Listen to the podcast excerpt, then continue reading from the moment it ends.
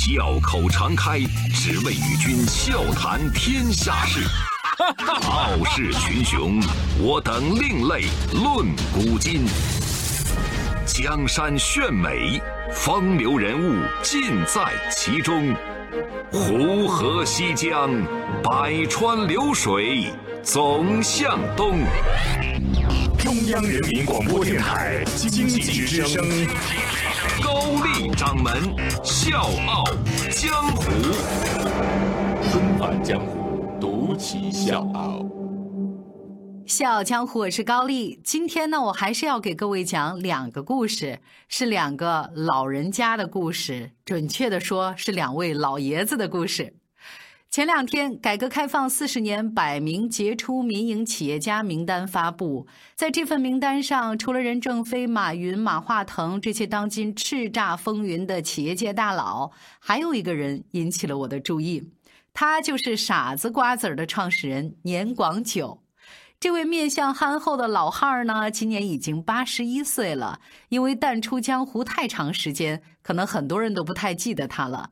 现在的年轻人估计也没几个听说过这老人家。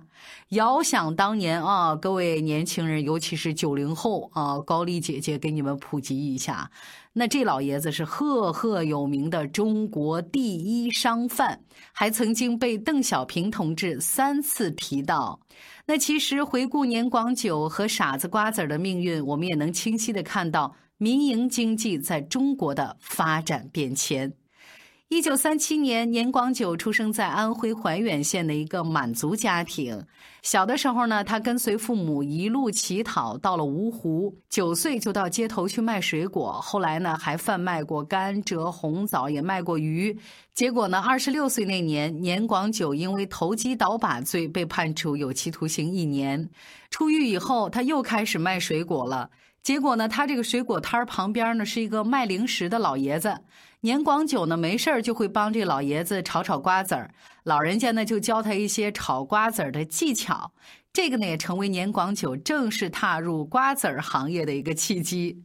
学成之后呢，年广久就做起了瓜子儿的买卖。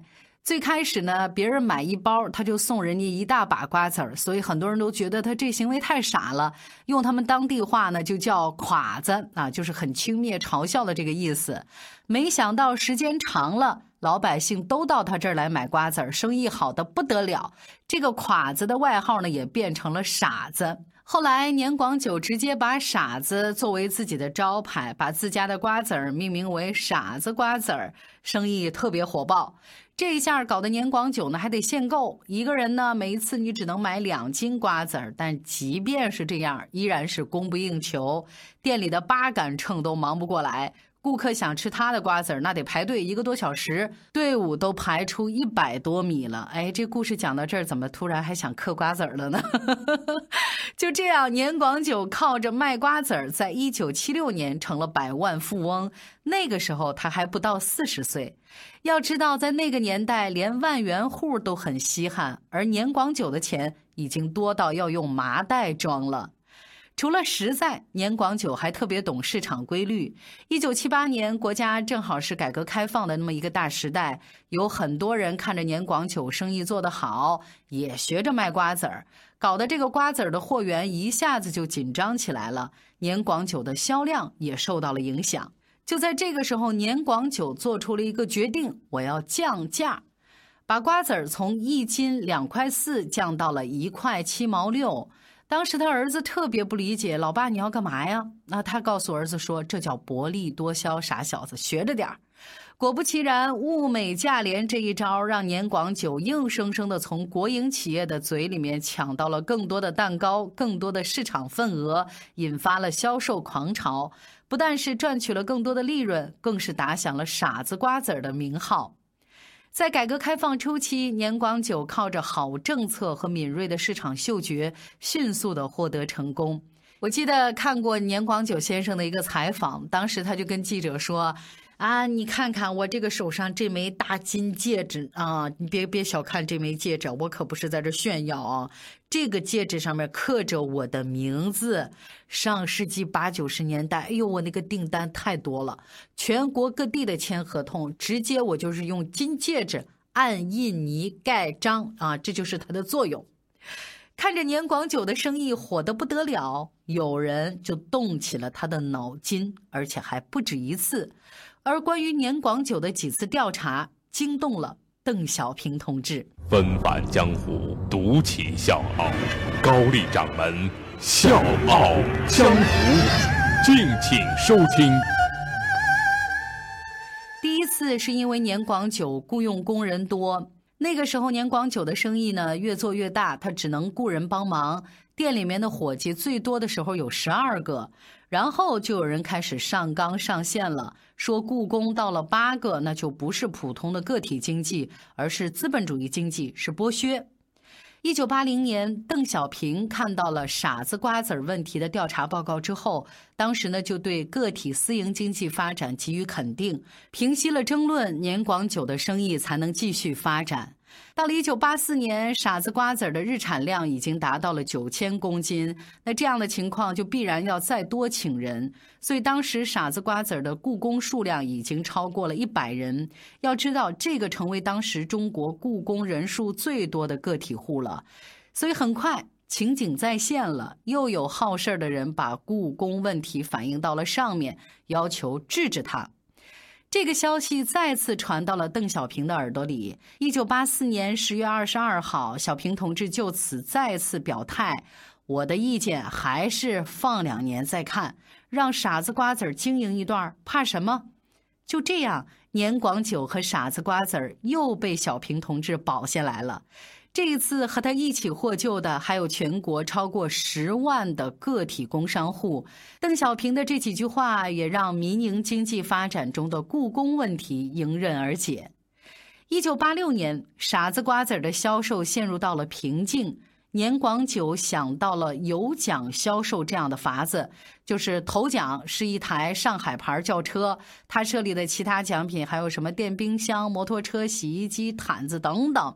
那他这个举动一出来，短短半个月的时间，瓜子儿的累计销售额就达到了七百多万。五家工厂全天二十四小时不间断的加工，还是不够卖。可是火爆的局面持续了还不到一个月，国务院就下达了废止全国有奖销售活动的通知。年广久呢，也因为贪污罪被告上了法庭。这一次为他带来转机的还是邓小平。一九九二年年初，邓小平在南巡期间再次谈到了“傻子瓜子儿”的问题。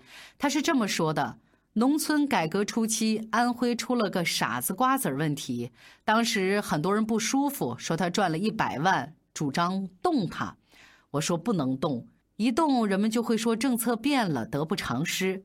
像这一类的问题还有不少，如果处理不当，就很容易动摇我们的方针，影响改革的全局。这个话一传出来，检察院撤诉了，改判年广久无罪。最终，关于年广久的讲话被选入到了邓小平文选。没有伟人救我的话，哪有我今天呢？我的一切都是党给的。这是年广久发自内心的感慨。一九九二年年底，年广久曾经给小平同志寄去了一公斤的傻子瓜子儿，而且找人代笔写了一封感谢信。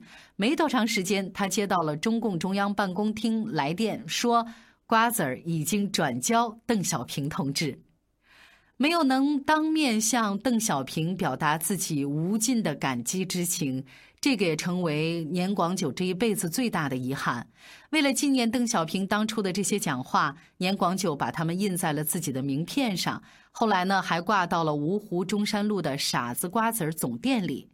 以这里为中心，现如今的傻子瓜子儿已经拥有遍布国内外的三千七百八十家的店铺。再后来，步入耄耋之年的年广久把商标权转给了儿子。自己呢，也慢慢的淡出了管理，但是他每天还是会一如既往的到总店里面去转一转，去坐镇，乐呵呵的做他的卖货郎，一直到晚上十点钟，店铺关门。人老心不老，年广久这是为了给儿子和员工们做表率。我的时代 已经过去了，我管理的那一套也有点落伍了。干脆就让他们接盘，我就安心卖货算了。现在的时代是他们的。在公司的二楼有一个傻子瓜子儿博物馆，这儿呢是年广久投资一千多万兴建的，里面陈列展示了企业一路走来的风风雨雨。墙上刻着一句话，发人深省：傻子瓜子儿走的每一步都是市场发展的亮点。现如今的傻子瓜子儿已注入时代发展的新元素、新力量、新内涵。小小的瓜子儿见证了改革开放四十年的岁月变迁。尽管时代在发展，理念在更迭，但是卖货郎年广久坚持了七十多年的习惯却没有改变，那就是称完瓜子儿再给客人多抓一把。周一到周五早间五点，下午四点，欢迎收听高丽掌门笑傲江湖。请在公众微信搜索“经济之声笑傲江湖”，记得点赞哦。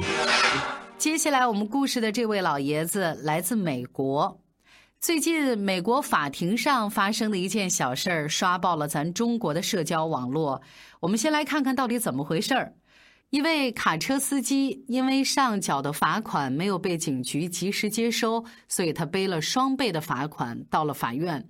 在得知缘由之后呢，法官当庭判他无罪，说：“那我就收回这张罚单，你可以离开了。”可是这位司机犹豫着，他不肯走。他说：“嗯，其实我还想跟您说一说关于我人生的事情。原来这位司机二十年前就和这位法官有过交集。”那个时候他才十八岁，人生过得稀里糊涂的，经常因为酒驾、超速这些各种犯罪受到法院的判罚。有一次，他又站到了法庭的被告席，案件审理的就是我们今天故事的这位主人公——法官爷爷。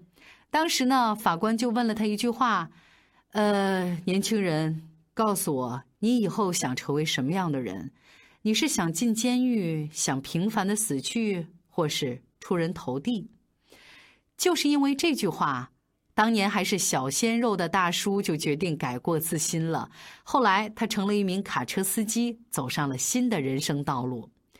听完司机的故事，法官跟他说：“当时你处在人生低谷，击溃你人生的并不是一次犯罪，而是不愿意重新振作的那种罪恶感。我一直以来在努力的为大家所做的那些事情。”有时候人们批评我太宽容了，其实我不是在宽容，我是在帮助他们唤醒他们内心深处的某些东西。那这位改变了很多人人生的法官，就是我们今天故事的主人公，名字叫弗兰克·卡普里奥，是美国罗德岛普罗维登斯市市政法院的首席法官。八十一岁高龄的老爷子，最近因为一档法庭直播节目，成了一位网红法官。这档节目全程直播整个他的办案过程，把法庭上处理的交通、停车、环境，包括一些刑事案件都搬上了荧幕。那刚才我们讲到的这位卡车司机，他暖心的故事就来自于这档节目。作为主角，法官爷爷在节目里面做出的很多判决和他真挚的发言，都深深的触动了很多人的心，让大家觉得法庭上是有温暖、是有感动的。那接下来，掌门就为各位讲一讲这档特殊的法制节目，我们一起来感受一下法官爷爷独特的断案方式。在一起案件里，一位女士因为违章停车被判罚四百美元。在法庭上，她向法官说出了自己的遭遇：儿子被谋杀，补助被取消，还被房东赶出了家。因为只能靠社保维持生活，还要为儿子的葬礼付费，这位女士实在拿不出罚款。听说了她的遭遇之后，法官爷爷决定把罚款降到五十美元。而在得知这位女士身上只有五十五美元之后，法官爷爷索性撤销了罚单。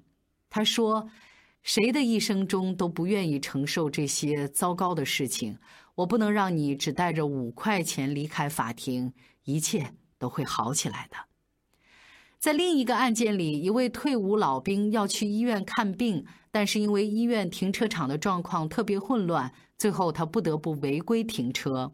接到案子以后，法官爷爷认为老兵当年经历了险恶的战争，他退役之后必须接受治疗。他们是牺牲了自己的人生来效忠我们的国家，所以在权衡之后，法官爷爷最后决定撤销老兵的罚单。而另一位因为驾驶的时候违规右转而被起诉的母亲，也被法官爷爷免除了罚款。这位母亲来自危地马拉，目前在美国打工。她说：“因为要赶去学校学英语，而不经意间违规了。她想赶紧学好英语，找到一份工作，养活她的孩子们。我现在还没有工作，等我有了工作，我就能支付罚金了。”在知道这些情况之后，法官爷爷跟他约定：只要继续上英语课，我就撤销罚单。你要继续上英语课。而我会撤销这张罚单。我认为你很棒，也为你的努力和坚持感到骄傲。你是很多人的榜样，一定要继续努力。祝你好运！罚单取消。故事讲到这儿，估计很多听众会跟我有一样的疑问：这法官爷爷就这么办案？这也太草率、太任性了吧？就这么随随便便就免除什么处罚、免除罚单了？这样会不会有损法律的权威呢？对于这样的质疑，法官爷爷是这么解释的：大众都习惯了被调教，都认为政府机构对民众强硬是理所当然的，没有任何人对当事人的处境做出考量。而我想告诉各位的是，其实法官爷爷在审判上的仁慈，并不是睁一只眼闭一只眼。对于一些想通过各种奇葩理由躲避惩罚的人，老爷子一定会凭着他几十年的经验，一眼识破这些顽固分子。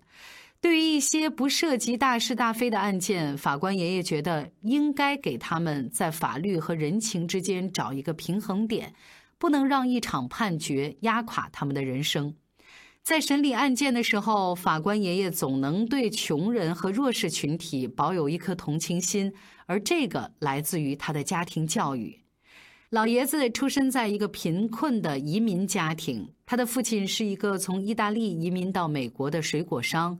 在他七岁的时候，父亲曾经跟他说：“儿子，你是个能言善辩的人，应该去当律师，而且不要向穷人收取费用。”就是因为父亲的期望，他后来进入到当地的法律系统，一直工作到现在。